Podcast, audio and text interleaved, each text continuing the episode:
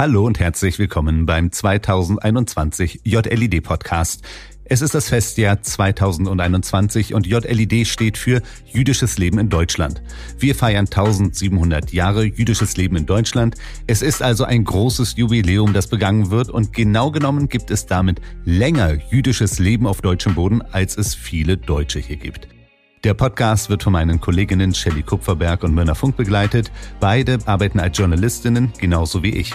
Am Mikrofon habe ich heute Linda Rachel Sabier, ebenfalls eine Journalistin, die eine jüdische Kolumne im SZ-Magazin schrieb und schon 2017 thematisierte, dass sie nicht auf ihr Jüdischsein reduziert werden möchte. Herzlich willkommen, Linda Rachel Sabier. Hi, Miron, freut mich. Hi, mich auch. Eigentlich müsste man ja jetzt irgendeine Bracha beten. Für, für, für, für einen guten Podcast, oder was? Keine Ahnung, ich glaube, wir schaffen das auch ohne Gottes Segen. Ich habe letztens gehört, dass du von einer Journalistin gefragt worden bist, ob du an Gott glaubst und du hast Nein gesagt. Ja. Wie sieht es denn mit Gebeten überhaupt aus? Betest du denn? Nein. Also ich, wenn ich in der Synagoge stehe, was jetzt natürlich auch durch die Corona-Krise nicht so oft vorkommt, aber wenn ich in die Synagoge gehe, bete ich schon, aber das hat für mich weniger etwas vom Zwiegespräch zwischen mir und Gott als, als fast schon wie so ein Mantra, was man auch beim Yoga sagt. Das sind einfach für mich bekannte Worte, die ich teilweise im Schlaf aufsagen kann. Und dann hat das ein bisschen was einfach, was transzendent, transzendentales. Habe ich das jetzt richtig gesagt? Tra transzendental? So wie ich du sagst, nicht. ist okay für mich. Auf jeden Fall äh, gehen meine Gedanken dann spazieren. Ähm, aber nein, ich glaube nicht an Gott. Nein. Ich, ich, ich muss aber dazu sagen, das hat immer, ich glaube, wenn man sagt, ich glaube nicht an Gott, dann muss da zumindest in meinem Zusammenhang so ein Sternchen dran und dann gibt's ganz viele Fußnoten. Also ich glaube nicht an Gott, aber ich kann mir gut vorstellen, dass es etwas gibt, was, was, was vielleicht irgendwie unser Schicksal doch irgendwie steuert, weil es gab in meinem Leben oft Momente, wo ich dachte, das kann doch jetzt nicht sein, dass das einfach, einfach ein Zufall ist oder eine, eine ähm, Koinzidenz oder eine Konsequenz aus etwas, das ich getan habe. Ähm, das heißt, ich glaube nicht an dieses eine Bild von, von einem, ne? also wie, wie man sich, genau, genau, das, das nicht.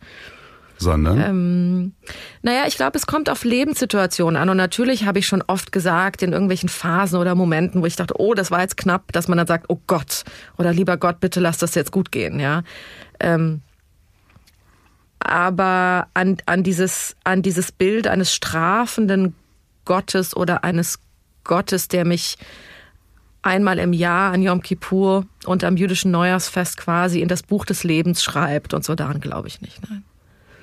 Könntest du eher was damit anfangen, wenn man, wenn du von einem liebenden Gott redest?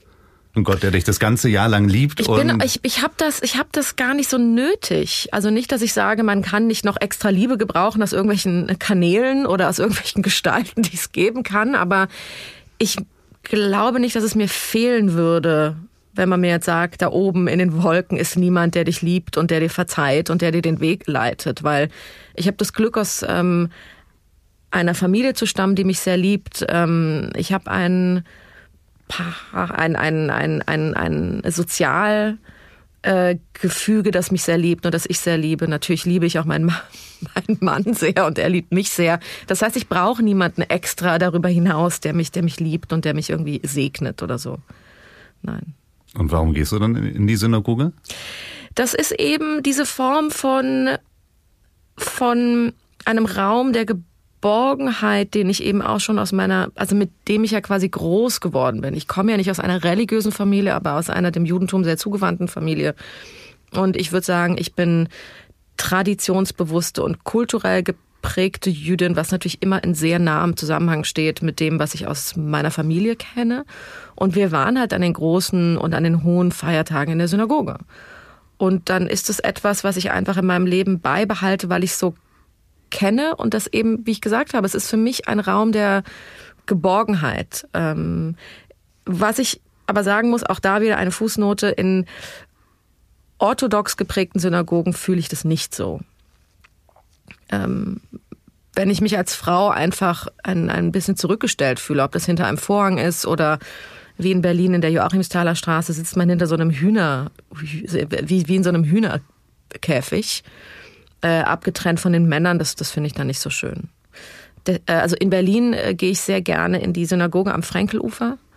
Ähm, und das ist auch die Form von Synagoge, mit der ich quasi groß geworden bin. Also da sind Männer und Frauen zwar auch getrennt, aber nur durch einen, einen, einen, einen Flur. Also man ist quasi nebeneinander getrennt von einem, weiß ich nicht, 70 äh, Zentimeter breiten Flur. Ähm, und das ist okay. Das ist auch sehr schön dort. Und wie oft gehst du in die Synagoge? Naja, ich, äh, also vor der Corona-Zeit bin ich äh, öfters zum Schabbat-Gottesdienst gegangen. Ich sag mal so alle, alle zwei Wochen vielleicht. Also so manchmal auch nur einmal im Monat. Also es kommt doch drauf an. Also ich bin das jetzt, ich, ich ähm, passe mein Jüdischsein meinem Rhythmus an und nicht meinem Rhythmus dem Jüdischsein, wenn man das so, wenn man das so sagen kann. Und alle Feiertage durch? Sieht man dich da dann in der Gemeinde irgendwo? Ja, die großen doch schon, ja, ja. Aber nicht die kleinen. Nicht die kleinen. Nein. Und zu Hause? Zündest du da, weiß nicht, Chanukka steht demnächst an, zündest du Chanukka? Ja, ja, ja, das mache ich. Ähm, das mache ich auch bei mir in Berlin. Ähm, mein Mann ist ja nicht jüdisch, aber ähm, ist dem so zugeneigt, dass wir das auch machen, weil es einfach ist ein schöner Feiertag und ich finde, dass man jedes Fest zelebrieren sollte, an dem es quasi geboten ist, frittierte Süßigkeiten zu essen. Also, also why not? Ähm, nee, und ich finde es einfach sehr schön und gerade ähm, ähm, Chanukka mit den Liedern und, und eben mit den ähm, traditionellen Speisen ist einfach für mich ähm, gehört neben Pessach zu meinen Lieblingsfeiertagen und das machen wir auch. Nichtsdestotrotz habe ich auch eine große Affinität zu Weihnachten. Also was ich aber nicht ähm, also zumindest nicht bei mir in der Wohnung ähm, zelebriere. Aber ich bin immer sehr gerne bei Leuten, die es machen. Also der ist lustig, wie sich so Familienbiografien wiederholen, oder? Du bist ja auch aufgewachsen mit Eltern, wo die Mutter jüdisch war, der Vater nicht. Ist das bei dir auch so? Nee, nee. bei mir nicht, aber bei dir sozusagen, so, bei deinen Eltern. Gedacht, ja. Und äh, jetzt genau. bei dir auch. Stimmt, ja, das hat sich wiederholt. History repeats. ähm, ich finde das sehr, sehr schön und das ist irgendwie auch ein, das habe ich letztens in einem Gespräch auch schon erzählt. Ähm, ich habe Noah, ähm, der, und ich glaube, als Jüdin ist es okay, wenn ich das sage, Noah sieht jüdisch aus. Also und hat einen jüdischen Namen. und hat einen jüdischen Namen. Und seine Schwester heißt Sarah und sein Neffe heißt Aaron. Und dann habe ich ihm gesagt, willst du mich eigentlich verarschen? So, also du willst mir jetzt wirklich erzählen, dass du nicht jüdisch bist mit dem Gesicht und mit dem Namen und mit der Schwester und dem Neffen. Und ähm, nee, und dann, als ich aber wirklich herausstellte, dass er nicht jüdisch ist, aber eben so wie mein Vater dem total offen gegenübersteht und das auch toll findet. Und also er ist gebürtig, äh, also er ist aus der Schweiz und äh, Protestant, aber auch nicht wirklich mit dem sehr stark ähm, verbunden. Ähm, und das war für mich einfach ein Jackpot, weil ich, je älter ich werde, desto bewusster werde ich mir darüber, was es eigentlich, wenn man in diesem Zusammenhang davon sprechen kann, für ein Segen ist, dass mein Vater nicht jüdisch ist. Also ich glaube, das war mir sehr lange nicht bewusst, wie sehr mich das geprägt hat in meiner in meiner in meinem Verständnis von Toleranz und von Zusammenleben und von kulturellem und von kultureller Offenheit. Ähm, da hat, glaube ich, mein Vater auch schon sehr stark mitgewirkt. Nicht, dass es nicht auch durch meine Mutter kam. Die ist auch total offen. Aber ähm, ich finde es mittlerweile schön, einen nicht-jüdischen einen nicht-jüdischen Vater zu haben, auch wenn das, wenn das irgendwie blöd klingt, wenn man das so ausspricht. Das würde ich jetzt natürlich nie zu meinem Vater sagen. Ich sage Papa, der übrigens, also mein Vater hat einen sehr jüdischen Vornamen. Er heißt Horst. Ähm, ich würde jetzt nie sagen, Papa, Mensch, das ist so schön, dass du nicht jüdisch bist. Das ist einfach so ein Selbstverständnis, das so. Und bei Noah sehe ich da wirklich ähm, viele Parallelen. Und man sagt ja ganz oft, dass Frauen mit den Männern zusammen kommen, die, die, die irgendwie doch ihren Vätern ähneln. Und ich glaube, das ist so. Also ich glaube, dass ich viel, was ich bei Noah liebe, ähm, schätze ich auch sehr an meinem Vater. Ähm, und ja, also das bedeutet, dass ich vielleicht bewusst, unbewusst mir auch Noah ausgesucht habe. Ich weiß nicht. Oder es war eine Fügung vom lieben Gott. Das kann natürlich auch sein. ich weiß es nicht. Mich würde jetzt erstmal interessieren, wie man eigentlich als Jude aussieht. Sehe ich aus wie ein Jude? Ich wusste, dass die Frage kommt, ja, deswegen habe ich mich schon fast wieder dafür, dafür gestraft. okay, komm, wir drehen es mal um. Siehst du aus wie eine Jüdin? Naja, ich kann es jetzt nochmal umdrehen, wenn ich, es gab schon viele Situationen, wo ich irgendwie gesagt habe, dass ich Jüdin bin und man sagte mir, Mensch, du siehst überhaupt nicht so aus. Nein, aber das ist eben etwas, was man Leuten, die, die nicht jüdisch sind, sogar sehr schwer erklären kann, wenn jemand jüdisch aussieht. Ich will jetzt nicht, also hier geht's überhaupt nicht um so eine Stürmerkarikatur, die ich damit meine, sondern es ist so eine Form von Mimik und wie eine Person spricht und irgendwie Vielleicht hätte ich sagen sollen, Noah sieht aus wie ein Israeli. Also, weil es gibt einfach wahnsinnig viele Männer in Israel, die aussehen wie Noah oder Noah sieht aus wie viele Männer in Israel. Er hat eine Glatze, er hat eine sehr prägnante Nase.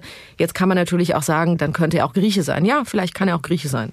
Aber in mein Konzept passt es einfach sehr gut, dass er, dass er irgendwie solche Features hat, die mich einfach an Menschen erinnern, mit denen ich groß geworden bin. Also es hatte sofort so eine sehr starke Nähe ist aber komisch, oder? So, du kommst gleich mit, mit, mit dem Stürmer und relativierst und man will ja nicht zu weit gehen, weil Juden sehen ja nicht irgendwie aus. Gleichzeitig muss ich sagen, es gibt ja auch andere Gruppen, wo die irgendwie aussehen. Also ich würde jetzt auch immer noch sagen, ich bin aus, aus Westberlin sozialisiert und groß geworden. Aber was hast du für einen Background? Also ist es bei dir, also für, für sind deine Vor, Vor, Vor also deine, deine, deine Vor, Vorfahren, schwieriges Wort, deine Vorfahren aus Polen oder aus Russland oder aus oder? Polen und aus Deutschland, ja. Ha, guck. Ja? Habe ich einfach so geraten oder vielleicht gesehen, Mira. Oder vielleicht gesehen. Oder gesehen. Ja, ja, das ist es. Wie gesagt, das ist es ja. Ich würde jetzt also ja. ich, ich, ich wage mich auch nicht damit raus. Trotzdem würde ich sagen, Ostdeutsche kann ich irgendwie erkennen. Gar nicht, ich weiß gar nicht mehr woran und wahrscheinlich heutzutage auch nicht mehr. Das war irgendwie in meiner Kindheit nochmal mhm. anders. Und so sagst ja. du jetzt, du würdest irgendwie äh, Jüdinnen oder äh, es gibt ein jüdisches Aussehen und das würdest du erkennen. Und dann denke ich mir eigentlich komisch, dass man da so, so glaub, empfindlich reagiert. Es ist komisch in Deutschland. Ich glaube, wenn wir dieses Gespräch in irgendeinem anderen Land führen würde, wäre es überhaupt nicht so komisch. Ich glaube natürlich aufgrund der Geschichte der Deutschen also besonders der Geschichte vor 80 Jahren, zu Zeiten des, National zu, zu Zeiten des Nationalsozialismus, wo man eben gesagt hat, du bist Jude, weil der Jude sieht so aus und der hat so eine Nase und der ist so groß und der hat so eine, äh, ne? Das, das, aber das, das hat man zu Schwarzen ja in Amerika auch gesagt. Du bist ja. ein N-Wort und weil und dann kann man mit irgendwas. Na gut, aber es ist natürlich, glaube ich, was anderes, wenn du wenn du schwarz bist, als wenn du jüdisch bist, weil du es einfach direkt natürlich auch erkennst. Aber ich glaube, wenn ich sage, jemand sieht jüdisch aus, dann ist das etwas holistisches. Dann mhm. ist es eben nicht nur die Nase oder nicht nur oder es ist oder es ist vielleicht überhaupt nicht die Nase, sondern es ist so ein ich weiß nicht, wir könnten uns jetzt zum Beispiel auf die Straße stellen in Mitte und man könnte mit mir diesen Test machen und ich glaube, ich würde ihn bestehen. Und ich kann dir nicht erklären, wieso. Es ist irgendwas, was man, was man erkennt. Aber ich rede mich ja gerade um Kopf und Kragen, deswegen. Genau das meine ich. Ich meine gar nicht so sehr, ob es tatsächlich Merkmale gibt an jüdischen Menschen, die, hm. woran man sie erkennt. Das ist hm. mal dahingestellt. Ich frage mich gerade eher, ob den Juden und den Jüdinnen in Deutschland vielleicht der Mut fehlt zu sagen, ja, wir dürfen das und ihr halt nicht. Ihr dürft es nicht sagen, sieht aus wie ein Jude. Ich darf das sagen. Ganz ich mache das aber bei jüdischen Witzen sehr gerne. Ich sage, ich darf den erzählen, du darfst den nicht erzählen. Und dann sind die Leute mal so ein bisschen beleidigt.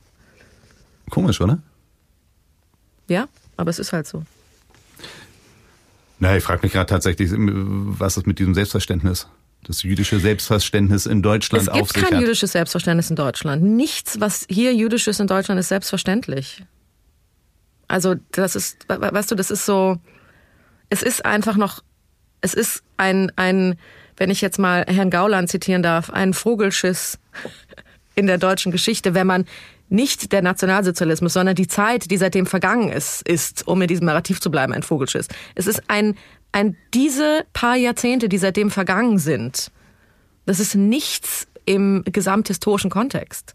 Das heißt, dieses jüdische Selbstverständnis, das wir uns so wünschen, dass wir selbstverständlich hier jüdisch sein können, wie auch immer. Traditionell Reform, orthodox, mit einer jüdischen Nase, ohne jüdische Nase, mit einem nicht jüdischen Partner, mit einem jüdischen Partner, das gibt es nicht. Es bleibt eine Minderheitenkultur. Genau, und natürlich eine Minderheitenkultur in einem Land, die, die über mehrere Jahre versucht hat, diese Minderheitenkultur auszulöschen. Also das heißt auch die, die Tatsache, dass wir hier sind, du und ich jetzt, das ist nicht selbstverständlich. Das ist Glück gewesen oder vielleicht auch Pech. Ich weiß nicht, ob es Glück oder Pech ist, in Berlin im Jahr 2020 zu leben. Aber es ist keine Selbstverständlichkeit. Ich meine, meine Familie ist, ist nur wieder zurückgekehrt nach Deutschland, weil sie die Shoah überlebt haben, weil sie es geschafft haben, nach Bolivien auszuwandern das ist keine Selbstverständlichkeit. Das ist mhm. eine Verkettung. Jetzt kann man auch wieder sagen, ist das, war das eine Fügung Gottes? War das, waren sie gesegnet? Waren sie beschützt? Oder war das einfach nur eine Verkettung von unglaublich guten Zufällen, dass sie es geschafft haben zu fliehen? Und findest du, dass es schwer ist, hier in Deutschland jüdisch zu sein? Für mich nicht. Aber da will ich auch wirklich nur für mich reden. Ich mag das nicht, wenn man wenn man als Jüdin oder als Jude in einem Podcast sitzt zum Beispiel und sagt, wir Juden, wir empfinden das so. Also ich kann nur für mich sprechen und sagen, ich empfinde es nicht schwierig, weil man mich, weil man es, weil es mir nicht auf der Stirn geschrieben steht. Ja, es ist einfach so, wenn ich ähm, transsexuell wäre oder schwarz, ähm, hätte ich nicht die Chance, mich zurückzuziehen. Ja, ähm, dann dann ist das einfach, es ist so präsent. Und ich habe zum Beispiel als, als jüdische Deutsche gewählt, damit publik zu gehen. Ich hätte es auch nicht machen können. Dann hätte es wahrscheinlich nie jemand erfahren. Ich hätte es nie jemandem erzählen müssen. Ja? Ich hätte nie, nie darüber eine Kolumne schreiben müssen. Ich habe mich sehr bewusst dafür entschieden. Mm, aber für mich ist es als Jüde nicht schwer in Deutschland. Was es mir natürlich schwer macht, ist, wenn ich die Nachrichten verfolge natürlich und ich sehe, ähm, dass äh, der äh, Antisemitismus noch so präsent ist und, und ähm, Synagogen bewacht werden müssen und so. Das macht es mir natürlich schwer, aber mein, mein, mein persönlicher Alltag ist dadurch nicht belastet, nein. Jetzt hattest du darüber geredet, wie es ist, in der Mehrheitskultur zu leben, mhm. ob es schwierig ist, da sich zu verorten. Gleichzeitig ist es ja auch oder als Frage möchte ich das, äh, ist es gleichzeitig, ist es einfacher, jüdisch zu sein nach innen hin, also gar nicht nach ins Persönliche, sondern ins Jüdische. Du triffst ja sicher auch einfach nur selten jüdische Leute, wenn du sie nicht suchst, weil man sie nicht erkennt. Ja. Du würdest ja vielleicht viel öfter mal irgendwie ey, Good Shabbos sagen auf der Straße, wenn du wüsstest, da sitzt ein Jude oder. Aber ich erkenne sie doch, habe ich dir doch gesagt. Nein. Ähm, ich muss jetzt gestehen, ich weiß jetzt gerade nicht, wora, was, wo, also was, was du mit dieser Frage jetzt von mir wissen willst. Mit dem. Ob du dich vielleicht auch als einsame Wölfin fühlen könntest innerhalb der Mehrheitskultur, weil dir ja. jüdisches Leben nicht einfach so an dich heranschwappt mm, und du ja. das erkennst und Hallo sagst ja. oder irgendwie einen netten Gruß oder whatever, irgendetwas. Was man sich so sagt auf der Straße. Schalömpchen zum Beispiel. das Unwort des Jahres übrigens. Ähm, also das trifft bei mir nicht zu, weil ich habe natürlich neben meinem nicht-jüdischen Freundeskreis in Berlin auch einen sehr großen jüdischen Freundeskreis. Der ist aber fein kuratiert, muss ich sagen. Ähm, das heißt, es ist natürlich schon bei mir auch, auch sehr präsent. Das ist es nicht. Aber ich bin, ich bin froh, dass ich mich in der Stadt bewegen kann, ohne, ohne mir Sorgen darüber zu machen, dass man mir nach dem Leben trachtet. Ähm, wenn ich jetzt natürlich in der U8 sitze und äh, vom von warte, muss ich überlegen, von Mitte nach Neukölln fahre mit einem Bierdeckel großen Davidstern, dann ist es gefährlich, absolut.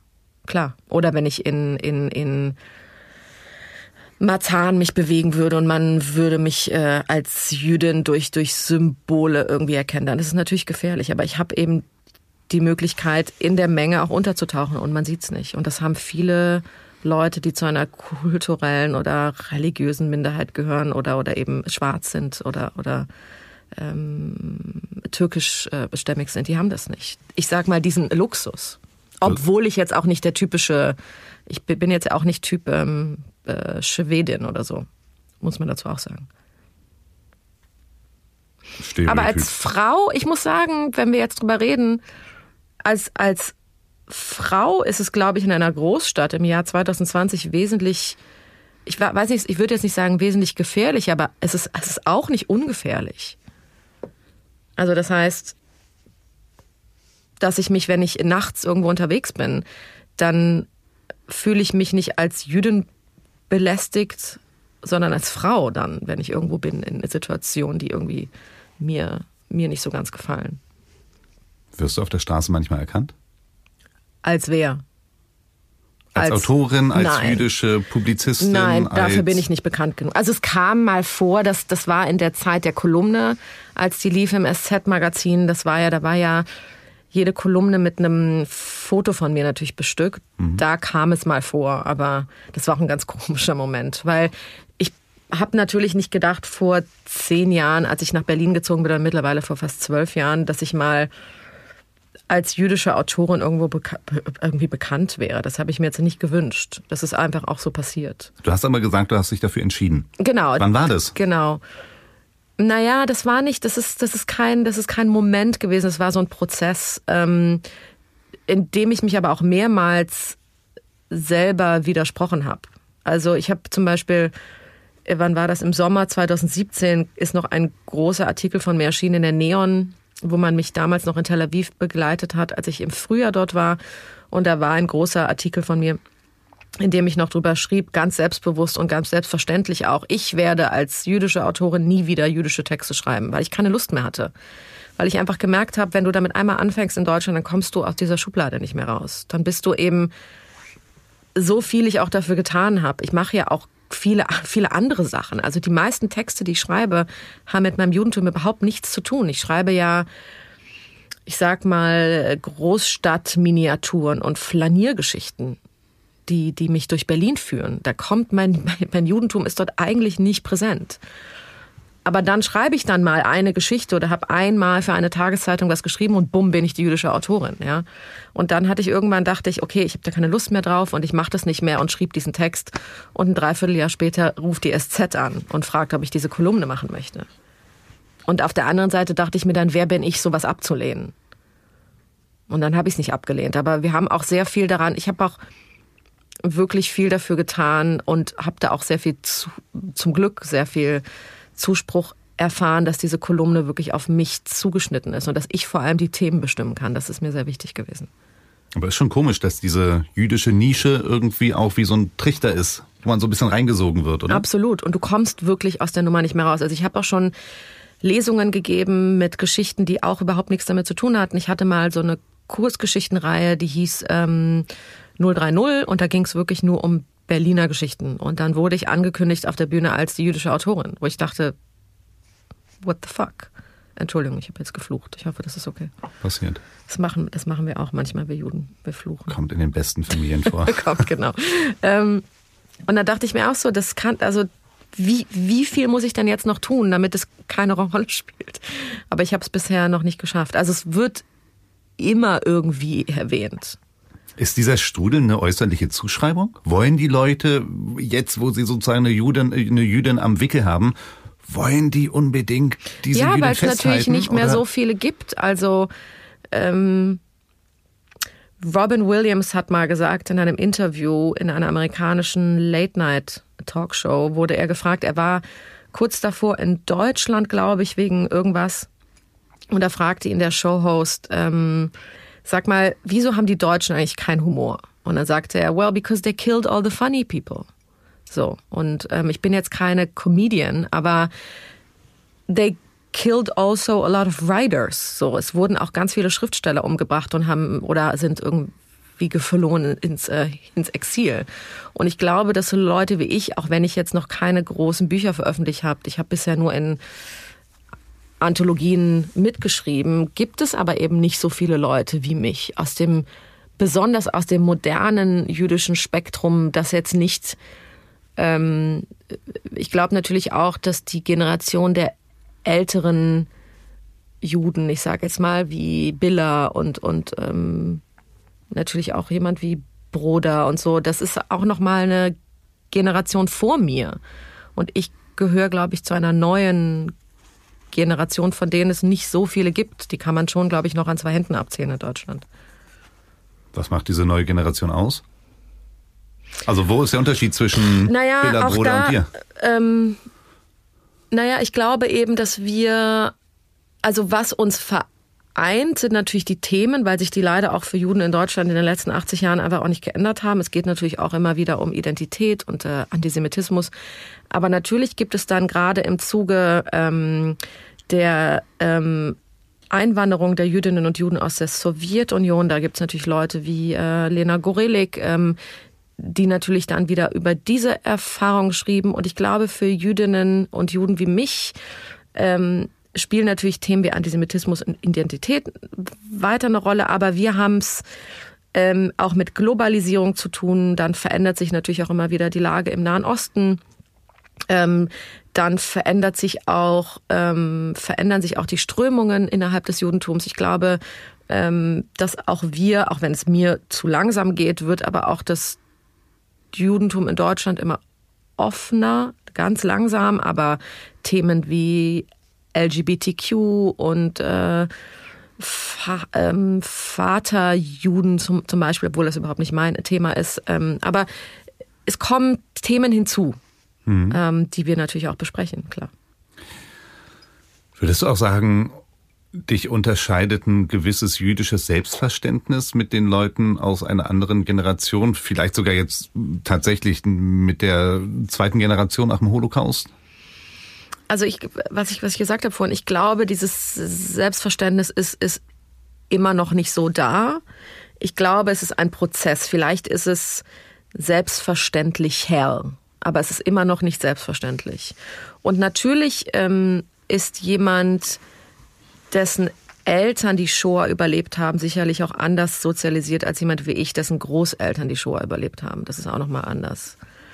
Aber ich glaube, auch in meiner Generation kann man immer noch nicht von der jüdischen Stimme sprechen. Es ist eine Mehrstimmigkeit. Und wir sind uns auch alle nicht einig. Also das ist, äh, es ist einfach so. Ich meine, man, ich meine, man sagt ja nicht umsonst ähm, vier Juden, acht Meinungen. Und das hat sich, das wird sich sicher auch nicht ändern. Und das hat sich auch nicht geändert. Na, ein Stuhl ist hier auf jeden Fall noch frei im Studio.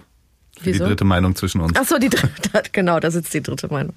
Ähm, ja, also ähm, ich bin, ich bin aber, wenn ich jetzt drüber nachdenke, ich bin natürlich auch schon irgendwie froh, dass ich mich dafür entschieden habe, doch drüber zu reden, weil ich glaube, ich glaube, für das Voranschreiten dieses Selbstverständnisses ist es wichtig, dass moderne jüdische Leute auch publizieren. Gab es aufgrund deines Elternhauses auch, auch mehrere Pole, die in dir zusammengekommen sind? Ach Gott, ja, absolut. Absolut.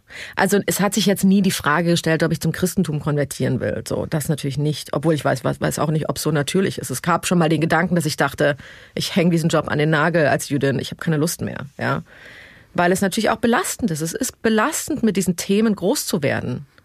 Also sich darüber bewusst zu sein, dass es wirklich eben keine selbstverständlich ist, äh, keine Selbstverständlichkeit ist, dass wir hier sitzen, dass es geprägt ist von Flucht und Vertreibung und Tod und und und natürlich auch immer dieser Konflikt äh, ist es hier ist es hier richtig für mich zu leben. Ich habe zwischendurch als 16-Jährige habe ich ein Jahr in Amerika gelebt und da war ich gerade ein paar Tage in der Schule und dann war dann auch klar, dann war dann, glaube ich, kurz danach war Rosh Hashanah, also das jüdische Neujahr und dann ähm, war dann auch klar, dass ich Jüdin bin, weil ich dann auch nicht in der Schule war und dann fing es halt an. Wie kannst du als Jüdin in Deutschland leben und, und, und, und, und. Ne? Also ähm, es ist schon echt, es ist schon, glaube ich, also ich habe das teilweise wirklich als Zumutung empfunden. Besonders natürlich, wenn parallel so große historische Ereignisse passieren, wie ähm, Kriege ähm, im Nahen Osten. Also ich kann mich natürlich auch erinnern an den Sommer 2000, wann war das, 2014, 2015, Gaza. Ähm, das war wirklich eine Zumutung. Es war eine Zumutung für mich, diesen Hass natürlich auch zu erleben dann und, und zu sehen, wie hier auf Berliner Straßen skandiert wird, Juden ins Gas oder Jude, Jude, feiges Schwein und sowas. Also das ist mhm. wirklich eine Zumutung. Und das sind diese Momente, in denen ich mir natürlich gewünscht habe, einfach nichts damit zu tun zu haben. Einfach aufzuwachen morgens und zu denken, ach, ist das schön, dass mich nichts interessiert. Das ist, ähm, und ja, klar. Aber ähm, ich habe jetzt eine Ausgangsfrage vergessen, muss ich gestehen, weil ich so lange gesprochen habe. Jetzt, äh, wo, wo wir jetzt hierbei sind, also ich hatte dich gefragt, ob es äh, mehrere Pole gibt, Ach, genau. die in dir sind. Es gibt auf jeden Fall mehrere Pole. Ich habe ja dann auch zwischendurch, ich bin 2008 nach Israel gezogen für ein knappes Jahr, weil ich gedacht habe, ich muss jetzt doch dort leben und das ist mein Land und nach zehn Monaten war das Ding dann aber auch durch. Nach zehn Monaten war es durch, beziehungsweise ich bin schon mit ich hatte ja nur zu Beginn ein One-Way-Ticket und schon der Moment, aus dem Flugzeug auszusteigen und zu wissen, okay, du bist jetzt erstmal hier, du machst jetzt wahrscheinlich Aliyah. Und ich habe mich in meinem Leben noch nie deutscher gefühlt als, als in diesem Moment.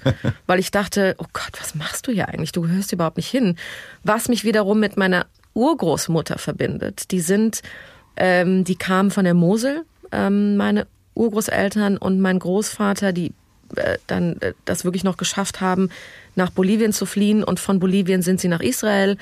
Anfang der 50er oder Ende der 40er, Anfang der 50er. Und nach ein paar Jahren hat sie gedacht, ich halte das hier nicht mehr aus. Und dann sind die ins Land der Täter, also sind zurück nach Deutschland. So. Ähm, weil sie sich eben auch wahnsinnig, wahnsinnig deutsch gefühlt hat. Bei mir ist es vielleicht weniger deutsch als europäisch, aber ich bin unglaublich gerne Europäerin. So. Mhm. Und das habe ich gemerkt, als ich in Israel gelebt habe. Weil natürlich ist es, ist es ähm, das Land, in dem Juden wahrscheinlich am freiesten leben können, aber es ist auch immer noch der Nahe Osten. Also, und das ist einfach etwas, was, was mir nicht so nah ist, wie ich gedacht habe. Aber ich musste erst in Israel leben, um das zu verstehen. Sind dir Juden und Jüdinnen überhaupt nah? Aber was meinst du mit meine, meine jüdischen Freunde sind fein kuratiert? Was ich damit meine ist. Ich will nicht sagen Selektion, aber. Das hast du jetzt gesagt, ja. deswegen habe ich gesagt kuratiert. Aha. Nein, ich habe einfach ähm, besonders der Wegzug aus Köln. Dazu muss man natürlich auch sagen, in Köln bin ich groß geworden in einer Einheitsgemeinde. Eine orthodoxe also, Einheitsgemeinde. Genau, eine orthodoxe Die Synagogengemeinde in Köln. Genau. Mhm. Mit der mich eigentlich, aber das musste ich ja auch mit der Zeit erst lernen und verstehen. Ähm, und das passiert ja erst im Erwachsenenleben meistens, äh, in, wo ich einfach verstanden habe, dass mich damit überhaupt nichts verbindet. Und in Berlin hat sich mir einfach ermöglicht, ähm, eine Form von Judentum kennenzulernen, das fast schon so ein bisschen Vorkriegszüge auch hat. Also unglaublich viele Reformjuden und Juden, die sehr assimiliert sind und ähm, Synagogen kennenzulernen, die eben so geprägt, so, so geprägt sind, wie ich das von meinem Großvater gelernt habe, der sehr lange Kantor war in der Synagoge in Mannheim. Ähm, und das hatte ich einfach nicht in Köln. Und somit, was ich mit kuratiert meine, ist, dass ich, dass ich trotzdem noch die Nähe habe zu zu dieser jüdischen Sozialisierung, aber die so vielfältig ist. Also natürlich sind da drunter auch unglaublich viele Künstlerinnen und Künstler und ähm, AutorInnen und Journalistinnen und Journalisten. Also das ist natürlich auch etwas, was ich in Köln nicht so gehabt habe, weil es dort nicht so viele jüdische Künstlerinnen und Künstler gibt und so. Ähm, ja, eben. Also es ist wie eine, wie ein gut ausgestatteter Supermarkt ist mein Freundeskreis ist aus diesem jüdischen Spektrum. Also es ist wirklich sehr, sehr vielfältig, was ich glaube ich, was mir in meiner Teenagerzeit ein bisschen gefehlt hat, weil ich dort eher mit jüdischen Leuten befreundet war, die eben durch die jüdischen Ferienlager und durch die jüdischen Jugendzentren, die ja schon in der Form, wie Judentum vermittelt wird, ähm, sehr zentralisiert ist. Und so sind wir einfach auch groß geworden. Und viele dieser Leute oder ein paar dieser Leute sind auch in diesem Spektrum geblieben. Und ich habe einfach, sobald ich die Möglichkeit gehabt habe, bin ich dem quasi auch entflohen. Hattest du Probleme mit Juden aufgrund deiner Familie? Weiß nicht, aufgrund deines nicht-jüdischen Vaters? Wurdest du da mal gedisst? Ähm, nicht persönlich, aber natürlich, klar. Also ich meine, ähm, das ist schon, also ich glaube, es gibt ähm, ich muss echt aufpassen mit dieser Wortwahl, weil, wie du schon gesagt hast, kuratiert, selektiert, ne? das mhm. ist wirklich, ähm, aber ich glaube schon, dass es auch innerhalb, sag ich jetzt mal, und das will ich wirklich sehr spezifisch sagen, innerhalb der Institution jüdische Gemeinde, ich spreche jetzt von, von dem Zentra Zentralrat, also was da drunter ist und wer da, ist es, glaube ich, gibt es schon so eine Form von jüdischer Hierarchie.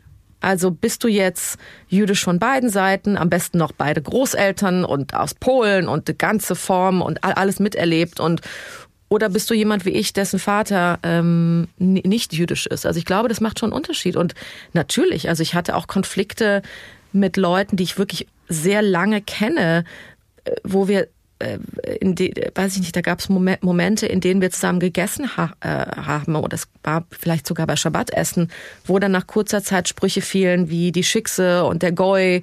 Also das sind ja äh, sehr äh, abfällige Begriffe für Nicht-Jüdinnen und Nicht-Juden, wo ich meinte, Leute, ihr wisst aber schon, dass mein Vater auch einer dieser Goyim ist, über die ihr gerade redet. Und dann heißt es natürlich, nein, nein, der, der ist damit natürlich nicht gemeint. Ich so, natürlich ist er damit gemeint. Und das sind auch Leute, von denen ich mich im Laufe der Jahre auch distanziert habe, weil ich gemerkt habe, dass das nicht etwas ist, was ich nah an mir dran haben will, weil es auch sehr toxisch ist. Hm. Kennst du den Spruch, du bist nicht jüdisch genug? Oder das ist nicht jüdisch genug? Ähm, ja, der kam nicht, der ist, ist nicht mir entgegengebracht worden, aber meinem Großvater, der hat mal so eine ganz, den, das hat er auch schon sehr oft erzählt. Ähm, er hatte mal eine Begegnung mit einem orthodoxen Rabbiner oder auch einem orthodoxen Kantor, der ihm sowas gesagt hat, weil mein Großvater den Schabbat nicht hält und nicht koscher ist. Der ihm gesagt hat, du bist doch gar kein richtiger Jude. Ähm, und damit tue ich mich halt schwer. Also mit diesen Sprüchen oder ähm, meine Mutter wollte mal ähm, für, ein, für eine Position kandidieren in der, in der jüdischen Gemeinde in Köln und dann wurde ihr das quasi äh, abgelehnt, weil mein Vater nicht jüdisch ist. Und das habe ich erst relativ spät erfahren und seitdem kann ich mich auch damit nicht mehr versöhnen. Ähm, weil mein Vater so ein feiner Mensch ist. Ähm, Glaube ich, von, von, von seinem Charakter her mit einer der feinsten Menschen, die ich kenne. Ein so wirklich toller Mensch. Und damit meine ich jetzt das mit M-E-N-T-S-C-H. Ein Mensch. Ein Mensch. Mein Vater ist wirklich ein Mensch. Ähm, und dass dann, dass das dann eine Rolle spielt, ähm, wer jetzt wie jüdisch ist und wo und wo mitmachen darf, das hat mich sehr verletzt. Das werde ich auch. Nee, also ich werde das auch nicht wieder vergessen. Warum ist es so, dass man sowas in jüdischen Gemeinden oft hört? Ah, es ist nicht jüdisch genug, ach, du bist nicht im richtigen Moment aufgestanden, hast Ich glaube, nicht, dass es ja, ich glaube, dass es nicht bloß oder vielleicht ist es auch überhaupt nicht, aber ich würde jetzt mal sagen, es ist nicht bloß von von einer gewissen Überheblichkeit geprägt, sondern auch eben aus der Angst heraus, dass zu viel Assimilation halt dazu führt, dass die Leute sich abwenden. Das ist natürlich so. Man versucht natürlich auch seine Schäfchen zusammenzuhalten. Ähm, das, das verstehe ich. Ähm, ich meine, bevor die Jüdinnen und Juden aus der Sowjetunion gekommen sind, gerade es gab ja die erste Welle schon in den 70ern und dann aber die große Welle in den 90ern, war die Zahl der Jüdinnen und Juden in Deutschland verschwindend gering. Äh, mittlerweile ja über, weiß ich nicht, kannst mich korrigieren, wenn du es irgendwie mal nachgeschlagen hast, mehr als 120, knapp 120. Im Dreh, ja. 1000 so. Und bevor die gekommen sind, waren es 10.000, 12.000, für 15.000. Mhm. Aber auch da bin ich mir nicht sicher. Auf jeden Fall verschwindend gering. Und man versucht das natürlich schon zusammenzuhalten und, und ähm, versucht natürlich auch ähm, den Kindern zu vermitteln, dass sie doch bitte jüdische Partnerinnen und Partner haben sollen. Ähm, dass es aber auch geht, eben. Gut, ich habe jetzt natürlich das Glück, ähm, als Jüdin aufgrund des Gesetzes der, des Matriarchats im Judentum. Also ich weiß, dass meine Kinder per Gesetz jüdisch sind. Ja. Das haben jüdische Männer, die nicht jüdische Frauen kennenlernen und sich in sie verlieben und heiraten wollen, haben das nicht. Aber das ist nicht darauf gegründet, dass diese Kinder weniger jüdisch sind, sondern aufgrund einer Regelung, die erst Jahrhunderte nach quasi der Gründung des jüdischen Volkes quasi auch entwickelt wurde und die, die sich einfach immer so weitergetragen äh, hat. Also, und das sind natürlich diese Gedanken, die immer wieder auch bei mir eine Rolle spielen, die mich eben an diese Institution jüdische Gemeinde einfach nicht mehr glauben lassen, weil es ist so beliebig. Wer ist jetzt jüdisch und wer ist wie viel jüdisch?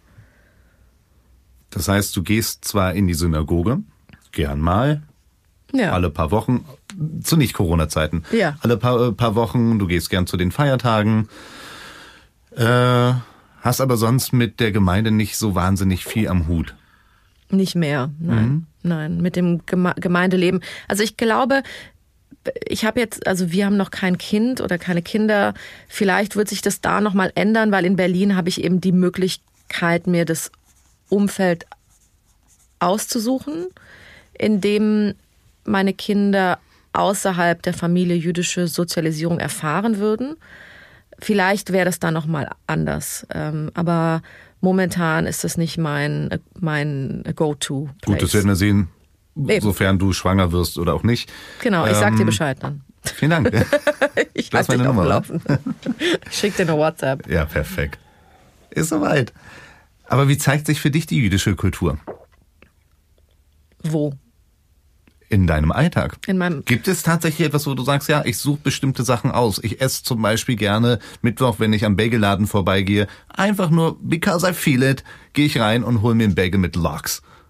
Oder ich äh, esse am Freitagabend einfach versuche ich irgendwo eine Chalat zu kriegen oder. Ja, oder ich mache sie selber. Kann ich zum Beispiel auch. Regelmäßig? Nee, nicht regelmäßig. Meine Mutter macht es tatsächlich regelmäßig, also fast jeden Freitag, weil sie auch einfach unglaublich mm. gute Chalot backen kann. Wow. Mm, mm. Ja. Ähm, nein, ich mache es nicht regelmäßig, aber ähm, Natürlich irgendwie, aber ich bin dadurch auch so ein bisschen geprägt von dieser Form von Judentum oder, oder jüdischer Kultur, die man gerade so aus New York kennt, weil ich eben auch in Amerika gelebt habe. Ähm, und das war sehr nah an New York. Natürlich dieses Ding, was du sagst, das ist ja alles so ein bisschen behaftet ähm, vom Narrativ von Woody Allen und Larry David. Und natürlich, ich meine, so ein Pastrami-Sandwich genau und so ein Bagel with Cream Cheese and Lox und Capers und so. Natürlich, klar. Das ist aber auch, weil, weil ich das einfach, weil ich das sehr gerne zelebriere, weil ich diese Kultur extrem mag. Also machst du ähm, das? Ja. Okay. Ja, kam doch schon. noch jetzt sozusagen noch gar nicht so richtig bei mir an. Also tatsächlich, du gehst, wenn du es irgendwo siehst, denkst du dir, ah, ja, doch, aber weil ich es auch mag. Also mhm. ich mag auch, also obwohl man ja über die aschkenasische Cuisine ja nicht sagt, dass es eine Haute Cuisine ist, esse ich es aber sehr gerne. Ich bin aber auch mit einer Großmutter ähm, groß geworden, meine Großmutter, die leider nicht mehr lebt, ähm, äh, mit dem schönen Namen Shoshana ähm, die war Bulgarin und die hat äh, auch na, na, na, na, na, na, na, genau ähm, ähm, die hat äh, sehr bulgarisch gekocht was ja es ist zwar eine Süd also eine Kü Küche aus dem Südbalkan aber natürlich haben wir auch Dinge gegessen wie gehackte Leber und gehackte Eier und diese mhm. ganzen Sachen aber und ja, ich, ich, ich, ich, ich, ich esse das schon sehr gerne auch. Also ich esse auch gerne gefüllte Fisch, obwohl, wenn man das jemandem hinstellt, der das nicht kennt, der wird sich denken, bitte was ist das? Und wieso glibbert das? Also ähm, ich kann mich, wir haben, wir haben sehr oft an den jüdischen Feiertagen bei uns zu Hause in Köln nicht jüdische Gäste. Und wenn du mhm. dann mit den Tellern rumgehst und fragst, möchtest du etwas ich Glibber mein, zu deinem... Mein Bauch knurrt die ganze Zeit, entschuldige, und jetzt redest du von gefehlte Fisch, ich finde das mega. Und dann geht man oh, rum mit ey. der Platte und fragt die, möchtest du noch etwas Glibber zu deinem gefüllten Fisch haben? Dann werden die grün und blau im Gesicht. Aber ich esse es tatsächlich doch sehr gerne und auch in Berlin esse ich das, ja.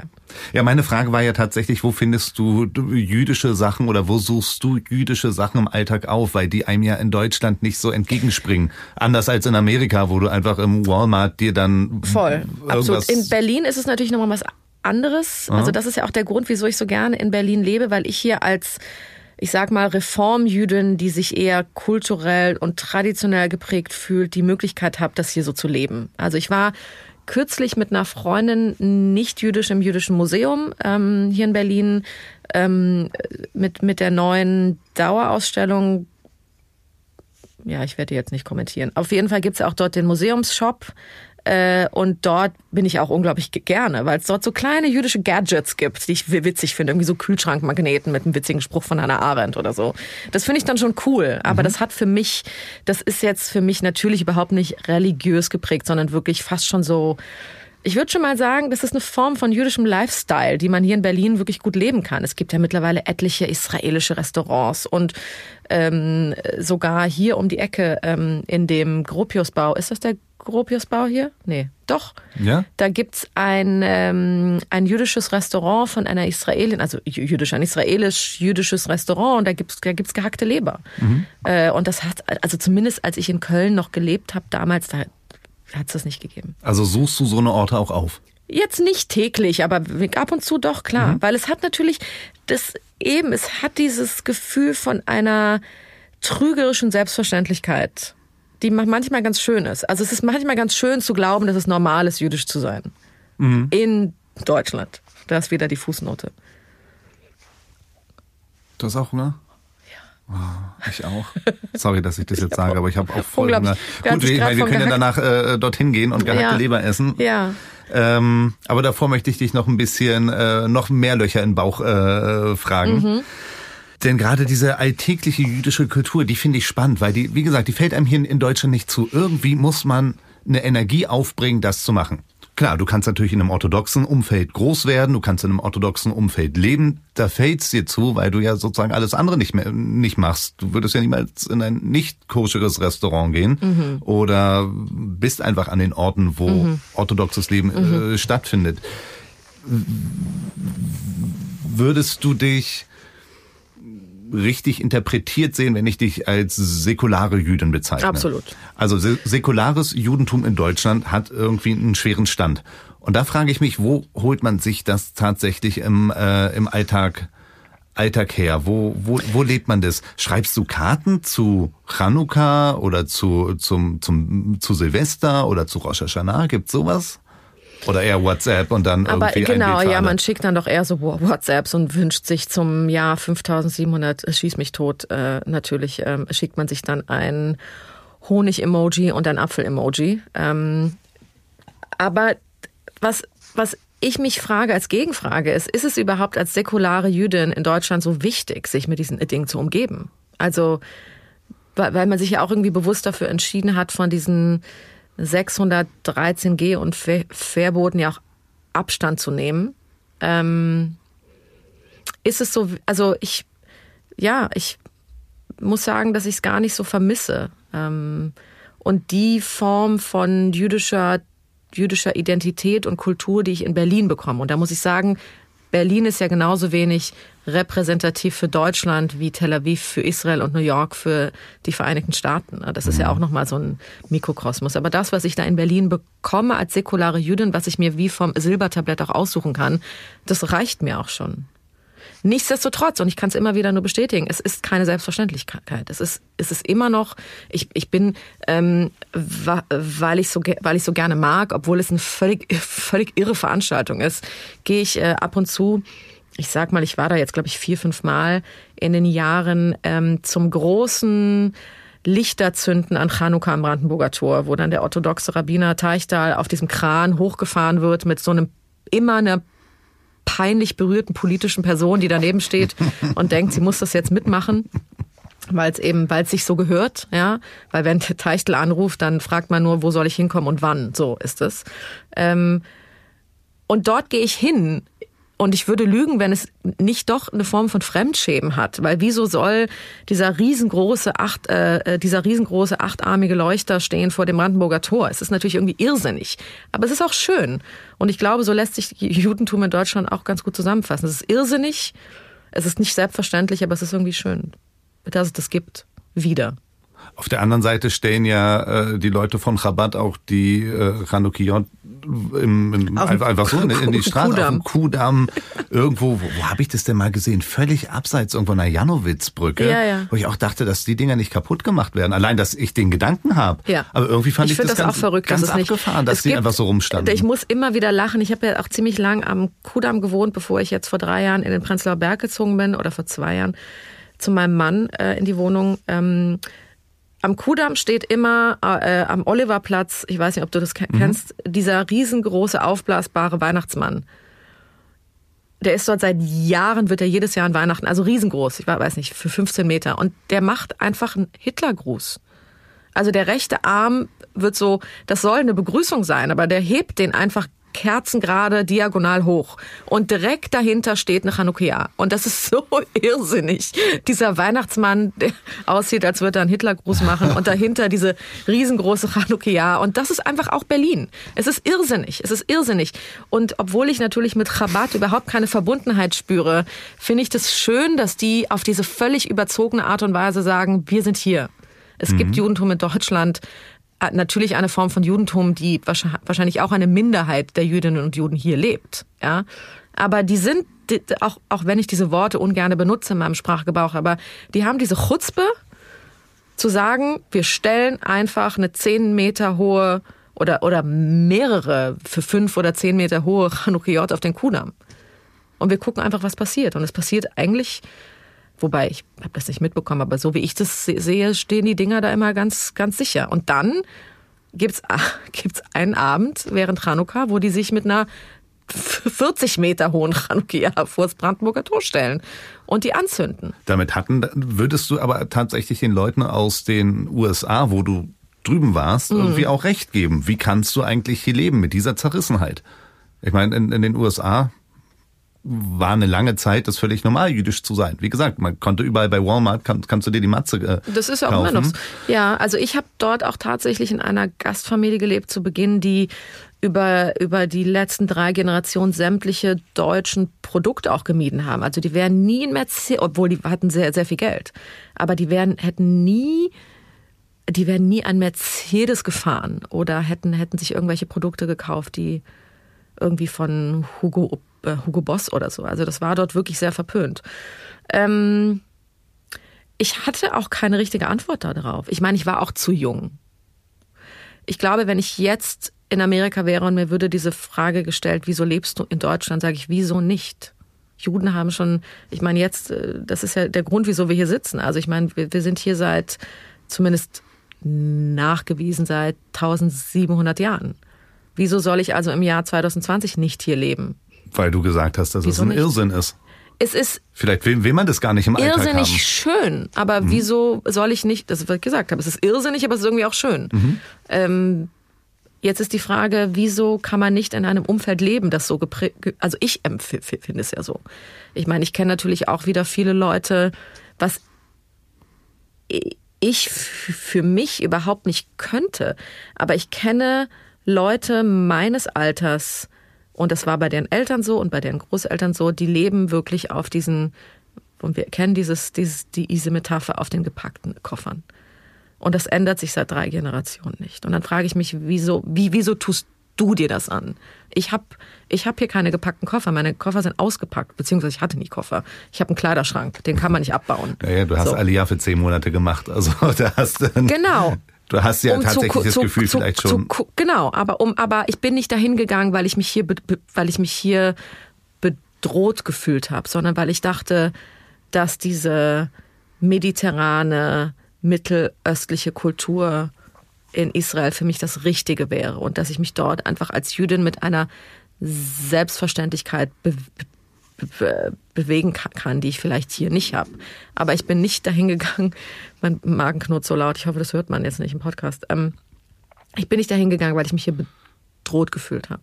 Aber ich kenne Le Leute, die wirklich, die, die sich wirklich, und ich kann das natürlich auch verstehen zu teilen, aber die fühlen sich hier bedroht, ja, die fühlen sich hier bedroht. Und das ist etwas, was ich nicht verstehen kann. Ja, du hast gesagt, du würdest nicht mit einem äh, Davidstern äh, in der U-Bahn nach Neukölln fahren. Weil ich es nicht muss. Ich habe nicht das Gefühl, dass ich einen Davidstern tragen muss, um mich jüdisch zu fühlen. Ich habe und ich betrachte das dann in diesem Moment einfach pra pra ziemlich ziemlich pragmatisch. Ich meine, ich kann meinen Davidstern ja tragen, aber dann machst du ihn halt äh, machst du ihn halt unter den Pullover. Jetzt kann man natürlich sagen, wieso muss ich das denn tun? Ja, weil es einfach die Realität ist und manchmal kann man die Realität nicht so, wie man will, verändern. Und das ist auch oft, was ich, was ich jüdischen Leuten sage, wenn sie sagen, wie kann es sein, dass es im Jahr 2020 immer noch Antisemitismus gibt? Und dann sage ich, aber es ist doch eine Konsequenz, die Sinn macht. Es hat ja immer schon Antisemitismus gegeben. Und nur weil wir plötzlich eine ach so aufgeklärte Gesellschaft sind, in Klammern, ich finde sie nicht so aufgeklärt, Klammer zu, ähm, heißt es nicht, dass Antisemitismus jetzt irgendwie verschwindet. Es ist einfach so, es ist eine Tatsache und entweder man lebt mit dieser Tatsache oder man versucht sie wie ich in kleinen Schritten mitzuprägen und dafür zu sorgen, dass man sich vielleicht etwas anders begegnet oder man akzeptiert es oder man geht. Aber hier zu leben und sich bedroht zu fühlen, also wirklich körperlich und, und, und, und psychisch bedroht, das muss ich, das ist schrecklich. Es ist schrecklich, dass es so ist. Es ist schrecklich, dass es passiert. Aber es muss doch auch schrecklich sein, so zu, zu leben. Ja, die einen können besser, die anderen schlechter im Versteck leben. Hm? Ja. So, und wir gehen jetzt rüber und essen, essen Leber? Sehr gerne. Vielen Dank für das Gespräch. Vielen Dank dir. Bis dann. Bis dann.